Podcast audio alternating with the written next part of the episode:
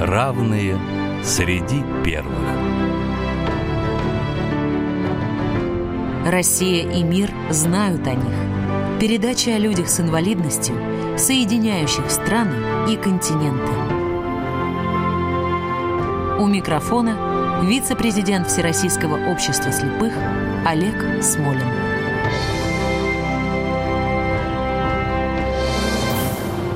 Здравствуйте! Эту программу о путешественнике мы начнем, естественно, с популярной песни, которая считается едва ли не гимном путешественников, негласным гимном. Люди идут по свету, им вроде немного надо, была бы прочна палатка, да был бы не скучен путь, но с дымом сливается песня,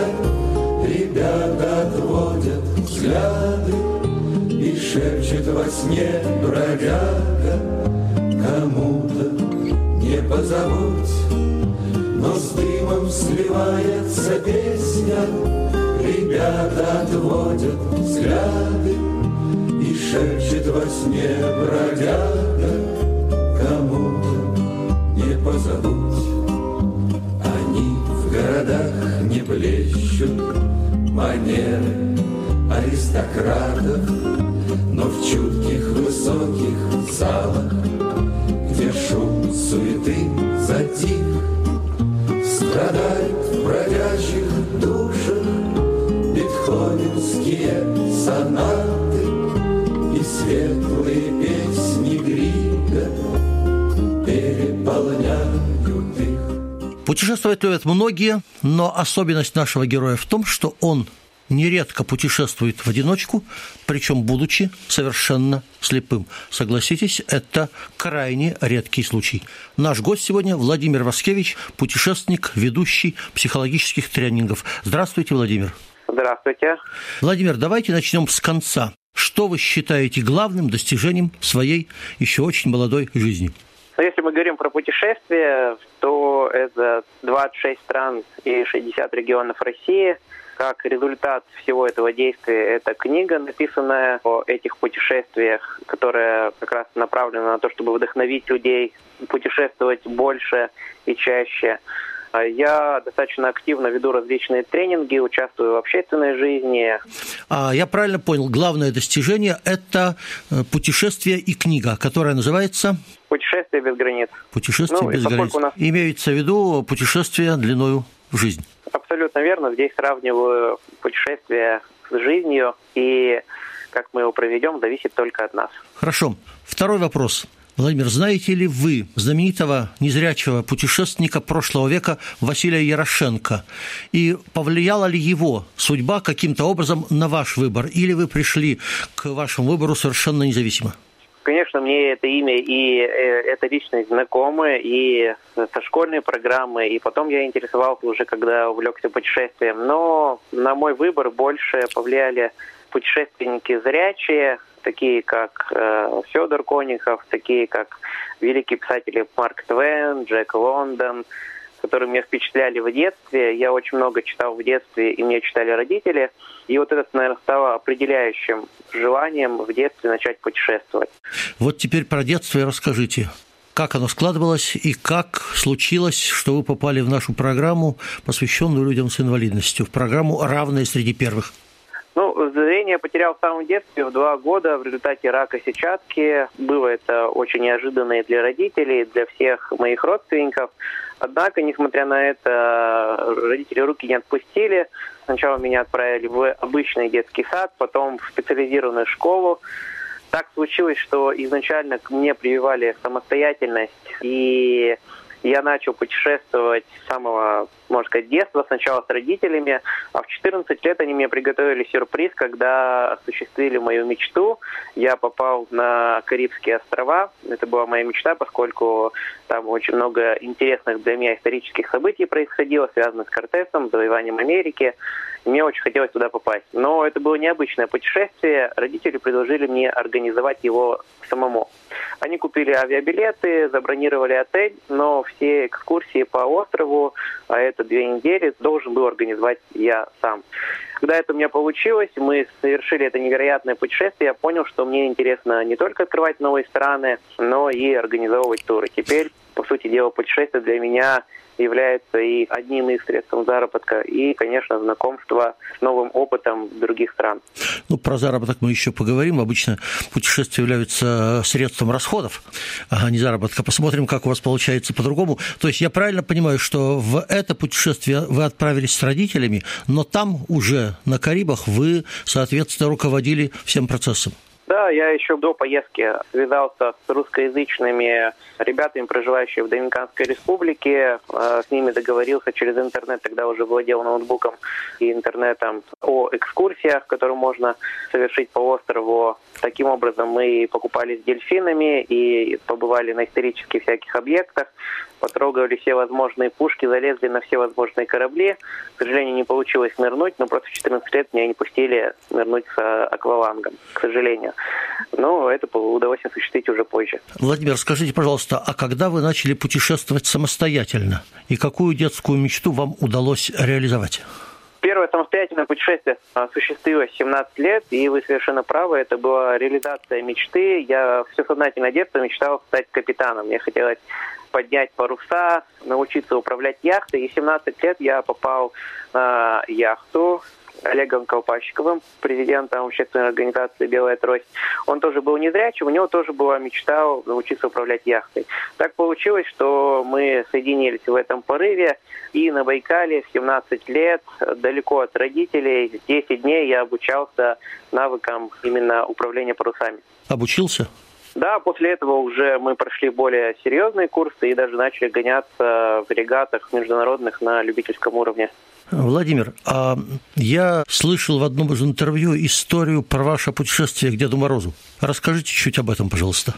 Это путешествие соединенное, наверное, с благотворительной акцией, потому что к тому времени я уже путешествовал достаточно много, и автостопом, самолетом, и поездами, и всеми возможными способами.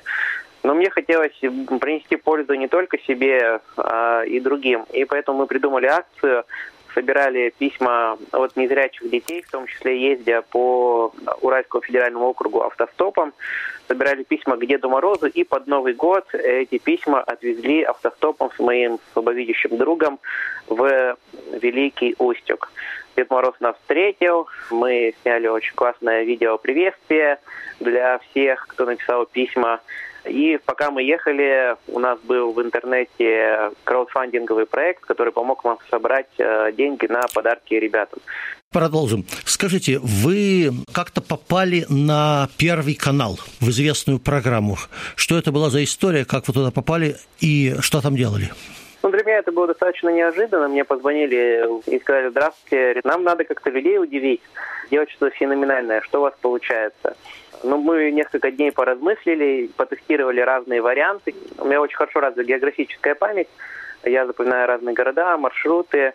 Это пришло с детства, когда мы еще с папой играли в города. То есть я в 3-4 года знал все столицы мира. Сейчас к своему стыду уже некоторые забыл. Но так или иначе получился интересный такой сюжет, достаточно мотивационный и социальный, когда мы с Леонидом Аркадьевичем Якубовичем едем якобы в машине, и я являюсь его штурманом. А, вот как. Понятно. Ну что ж, эффект был, люди писали, реагировали на эту программу. Да, писали, звонили, прибавились подписчики в моих блогах. Хорошо. Вы путешествуете, как я понимаю, по крайней мере, до недавнего времени в основном автостопом. Как это происходит? Расскажите чуть подробнее. Вообще автостопом я начинал путешествовать очень по простой причине, потому что не было денег. Понятно. Когда я был студентом, потом я понял, что для незрячего это еще отличный способ получить недорогую экскурсию, потому что человек, который сидит за рулем, как правило, местный, и он с удовольствием рассказывает о том городе, который ты сейчас проезжаешь, и с удовольствием рассказывает о своих родных краях. Он готов описывать тебе и блюда, и все, что вокруг за окном, и остановится, и покажет, и даже тебя сфотографирует. Незрячим путешествовать автостопом достаточно сложно, потому что есть множество нюансов, которые невозможно учесть. Надо же машину а, еще нужно... остановить. Самое сложное, как неудивительно, не остановить машину, а понять, что она остановилась. А, ну да. Когда большой-большой поток, ты просто не слышишь, остановилась она или нет, а водитель первого раза не понимает, видишь ты или не видишь. Он смотрит на тебя, говорит, ну, какой-то дурак машину остановил. А зачем, непонятно. Не подходит, да. Бывает иногда, что открываешь дверцу, спрашиваешь, не подвезете туда, он чуть подальше по трассе. Он говорит, конечно, подвезу. Садишься на переднее сиденье, а там его красивая жена сидит. Вот. Э, бывало, ездил на чугунной батарее, который сосед вез своему другу в соседнюю деревню. Спал в спальнике под фурой у поляка, который ничего не понимал по-русски, кроме коллеги, не беспокойтесь. И я проснулся от звука мотора, он завел, собирался ехать, я выкатываюсь из-под фуры, говорю, с ума сошел? Коллеги, не беспокойтесь. Ну, в общем, а, да. но в целом путешествовать возможно. Единственное, что я со временем понял, что конечно же, если начинать другим незрячим путешествовать менее подготовлен, то, естественно, лучше с поезда, самолета. Мы к этому еще вернемся, а пока я предлагаю послушать фрагмент из дневника Владимира. Какой он мир незрячего? В чем особенность этого мира и людей в нем живущих? Насколько они далеки от реальности и как вести себя с ними? Эти вопросы мне часто задают мои новые знакомые, прохожие на улицах и участники моих тренингов. В любом городе, в любой стране суть этих вопросов не меняется, так как люди очень редко встречают слепых на улице, еще реже с ними взаимодействуют. Это и понятно, ведь по статистике на каждую тысячу человек населения приходится примерно один незрячий. Возьмем, например, город с населением миллион жителей. Получается, в нем живет тысяча незрячих. Из этой тысячи самостоятельно передвигается по городу около 300, а остальные 700 людей с полной потерей зрения сидят дома и, как правило, ничего не делают. Главной причиной такого замкнутого поведения большинство известных мне экспертов считает неразвитость доступной среды. Но я убежден, что основная проблема, мешающая незрячему выйти на улицу и начать жить полной жизнью, сидит у него в голове и называется страх. Видов страха достаточно много, и пока человек безвылазно находится в четырех стенах, его опасения лишь разрастаются с бешеной скоростью, как раковые клетки – Одни страхи и беспокойства порождают новые. К ним присоединяются лень, различные комплексы и стереотипы. Так человек падает в пропасть безнадежности. Именно поэтому на улице так редко можно встретить успешных незрячих людей. Не каждый смог пересилить себя и выйти в город. Но кто сделал это, тот уже не остановится ни перед чем. Он идет дальше намеченным курсом с высоко поднятой головой. Владимир, вот расскажите, пожалуйста, про то, как можно бюджетно путешествовать, и, если возможно, как на этом вообще можно зарабатывать. Я зарабатываю, в принципе, на путешествиях. То есть так. я достаточно много стран проехал, мне есть чем поделиться с людьми. Многие люди не хотят тщательно готовиться к маршруту, они желают получить готовое. При этом покупать пакетный тур они не хотят, они хотят что-то авторское и интересное. Поэтому один из способов моего заработка – это разработка авторских маршрутов, причем чаще всего 90% это зрячие заказчики. Они заказывают мне разработать маршрут, например, по Италии, дают мне количество дней, возможный бюджет, чтобы они хотели посетить, с кем они поедут, что учитывать с ребенком там, или не ребенком, есть у них аллергия на какие-то продукты или нет. А я им советую гостиницы, рекомендую дешевые билеты, рекомендую им, как правильно оформить и без проблем оформить визу, и за это они мне платят, конечно, комиссию. Вот. Во-вторых, есть всевозможные кэшбэк и прочие сервисы, которые помогают рекомендовать различные travel продукции другим людям и за это получать какие-то комиссии. Таким образом, при желании выходит неплохой доход. Это не является моим основным заработком, но, скажем, на отдых раз в полгода в год я могу себе спокойно на этом заработать. Ну что ж, хорошо. Скажите, пожалуйста, а какая страна или какие страны произвели на вас наибольшее впечатление? Если говорить про топ стран, то, наверное, на первом месте это Италия, на втором Грузия и, пожалуй, что третье это Доминикана. Каждая страна впечатляет по-разному. Э, Италия меня впечатляет, во-первых, исторический, культурный, э, свой очень великий, интересный, доступность искусства для незрячих. То есть я впервые в жизни побывал с интересом в галерее искусств. Ну, там, может, Третьяковка еще каким-то образом. Но там вот, э, например, галерея Уффици, очень много картин, где есть тактильные репродукции. Угу. Например, можно зайти и потрогать репродукции Боттичелли. И это просто невероятно восхищает. Э, это безумно интересные и увлекательные прогулки по маленьким итальянским деревушкам и городам, которые затеряны либо в горах, либо на берегу моря, где-нибудь на Сицилии. Это уникальная итальянская кухня. И просто это общительные люди. В любом путешествии вообще меня впечатляют в первую очередь люди, истории, культура. Если мы говорим про Грузию, то это гостеприимство номер один, которое когда-либо я видел. Это невероятные горы, ну и, конечно, Черное море. А если мы говорим Доминикану, это экзотика. Это баунти пляжи, это дельфины, экзотические фрукты, ну и историческое прошлое и настоящее. Даже до сих пор там можно найти деревни, где, например, сходить на экскурсию и узнать про магию Вуду. Правда, проблема в том, чтобы сходить, надо попасть в другую сторону Гаити, и без взвода автоматчиков тебя не пускают, потому что могут просто банально ограбить. Но так или иначе, экзотика, она всегда увлекает, поэтому Доминикана на третьем месте. Ну хорошо, Владимир, теперь о личном. Э, социологи раньше говорили, что спутницу или спутника жизни можно найти либо в огороде, то есть в совместных делах, либо в хороводе, например, на курорте. Сейчас многие находят жену в интернете. Скажите, где вы нашли свою и разделяет ли она ваше увлечение? Ну, тогда в огороде, получается, потому что на работе мы как раз познакомились. Ирина была волонтером в одном из моих проектов. Мы сначала встретились, потом второй раз встретились путешествии, можно так сказать. У нас совместные организации дружественные отдыхали на Челябинских озерах. После этого мы занялись ремонтом. Ирина согласилась мне помочь нарисовать дизайн, который лучше было бы сделать для квартиры. Вот так завязалась наша дружба. Четыре года мы дружили, встречались, путешествовали много тоже. Ну и три года назад мы поженились. Вот сейчас уже три года в браке. Это радует. А как насчет э, общих или не общих увлечений? Ну, путешествия, конечно, со временем я увлек э, Ирину путешествиями. Сначала она достаточно переживала, поскольку, ну, во-первых, страшно было путешествовать за границей, ей как девушке, но со временем мы начинали сначала с нашей прекрасной страны, поскольку здесь есть много мест, куда можно отправиться и в Сочи, и Дальний Восток, и Санкт-Петербург, куда мы по итогу переехали.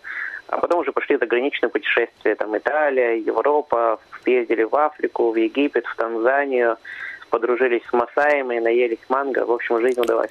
Ну что ж, это радует всегда, когда жизнь удается.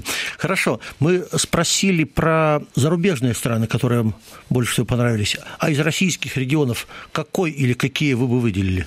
Но опять повторюсь, что я не очень люблю их выделять, потому что каждый по-своему уникален. Если да. мы говорим про природные места, то, конечно, в своей жизни нужно обязательно съездить на Байкал, нужно обязательно съездить на Кавказ, Алтай. К сожалению, еще не побывал на Камчатке, но побывал на Дальнем Востоке, Владивосток, Хабаров. Тоже прекрасные, невероятные места поездить по островам, которые там огромное множество. Я, кстати, а... тоже на Камчатке еще не побывал, к сожалению, за много лет, имея возможности, но не имея времени. Да, мест интересных в России огромное количество, безграничной возможности для путешествия, тем более с каждым годом это становится все более доступным и интересным. А если не секрет, почему поменяли один бург на другой? Екатеринбург на Петербург? О, в этом плане э, повлияла пандемия. Я таким образом лишился работы. Э, у меня была недвижимость в Санкт-Петербурге, которую я приобрел несколько лет назад. И я решил, почему бы не попробовать сыграть новую карту и сделать свою жизнь еще получше и поярче. Владимир, вы, как известно, водите экскурсии в темноте. У меня вопрос. Много ли среди ваших экскурсантов государственных чиновников? Ведь мы понимаем, что многим из них было бы крайне полезно на короткое время почувствовать себя в роли человека с инвалидностью. Или у вас Был другие меня... экскурсанты? Чиновники были, были депутат законодательного собрания. Ну, у меня был тренинг в темноте, который проводил для депутатов законодательного собрания Свердловской области. Вот, э, выбраться так сказать, на улицу и пройти полноценный маршрут, пока таких желаний я не слышал, но, однако, и даже из политической среды достаточно много было и партийных представителей, и чиновников. Но в основном это предприниматели, люди, которые постоянно самосовершенствуются, ищут какие-то новые ощущения. Э, это психологи, социальные педагоги. Иногда приходят родители, которые хотят э, понять, как э, лучше воспитать незрячего ребенка но в основном это предприниматели. Владимир, вопрос на засыпку. Вы в одном из интервью сказали, что вы любите вопросы острые. Вот вам острый. Что вами движет в большей степени? Жажда путешествий, жажда познания, желание славы, желание быть единственным в своем роде или что-то еще? Нормальные человеческие чувства быть э, номером один в чем-либо или очень хорошо владеть этой темой. Мой бренд – это незрячий путешественник. И второй бренд, который я в себе развиваю, это управление финансами. Собственно, меня, как и всех людей, интересует а, быть полезным другим людям, б, быть полезным, но хорошо зарабатывать, и с, при этом, чтобы тебя поминали хорошим словом. Поэтому я стараюсь э, максимально свои проекты делать полезными, для, в том числе для людей с инвалидностью, э, стараюсь в этом плане себя не обижать, и э, вот это у меня пока что удается совмещать. Давайте послушаем еще один фрагмент из дневников Владимира Васкевича. Для облегчения ориентирования незрячего на улице создано множество вспомогательных технических средств. Электронные приборы, улавливающие препятствия, озвученные навигаторы и даже определители денежных купюр. С появлением смартфонов эти возможности стали более доступными. Нужно только скачать определенную программу и начать ею пользоваться. Например, с помощью специального навигатора я освоил управление яхтой в открытом море. Я брал курс на определенную точку и вел яхту, ориентируясь на нее. При отклонении от курса навигатор давал звуковые инструкции, как вернуться на верное направление. Но, несмотря на достижения электроники, главным инструментом при ориентировании на улице была, есть и будет белая трость. Она позволяет определять ближайшие препятствия, находить ступеньки и неровности дороги. Даже используя только трость, можно неплохо самостоятельно передвигаться по улицам любого города. Дорогие друзья, несмотря ни на что, старайтесь сделать свою жизнь ярче и насыщеннее. Путешествуйте, познавайте мир, общайтесь с людьми, помогайте друг другу, ведь этот мир так прекрасен, и каждый из нас может сделать это реальностью. Нужно только по-настоящему захотеть. Тогда путешествия, море, посещение далеких стран станут для вас доступны и принесут вам радость. Владимир, вы свою книгу посвятили родителям. Какова главная идея вашей книги? Кто ее читатели? Первую, наверное, очередь, конечно, читатели, которые так или иначе связаны с темой инвалидности. Во-первых, это ребят с инвалидностью, во-вторых, это родители детей с инвалидностью. Но посыл, наверное, общий мотивационный, он для всех.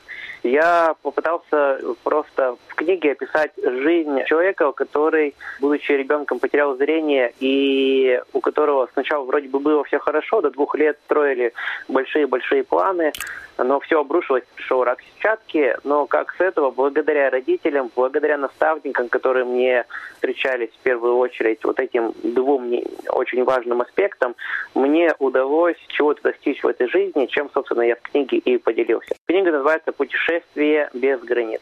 Ну что ж, традиционный легкий вопрос. Каковы ваши планы на ближайшее время? Планы путешествий? С нетерпением ждем открытия новых границ. По России ноябрь – это золотое кольцо. К своему стыду еще до сих пор не проехал.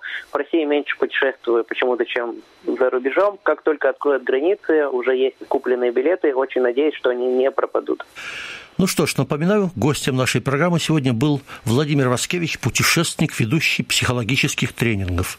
В заключение хочу сказать, вот такого героя сегодня мы представили в нашей программе. Совсем молодого, осваивающего новые регионы, новые страны и открывающего новые возможности в себе и других. Давайте же пожелаем Владимиру, как писал поэт, побольше разных стран, не потеряв своей, однако. А закончим фрагментом одной из знаменитых песен Юрия Висбора, где утверждается «Дороги трудны, но хуже без дорог» конца идет дорога, но себе не лги. Нам в обратный путь нельзя. Слава Богу, мой дружище, есть у нас враги. Значит, есть, наверное, и друзья. Не верь разлукам, старина, круг лишь сон. Ей-богу,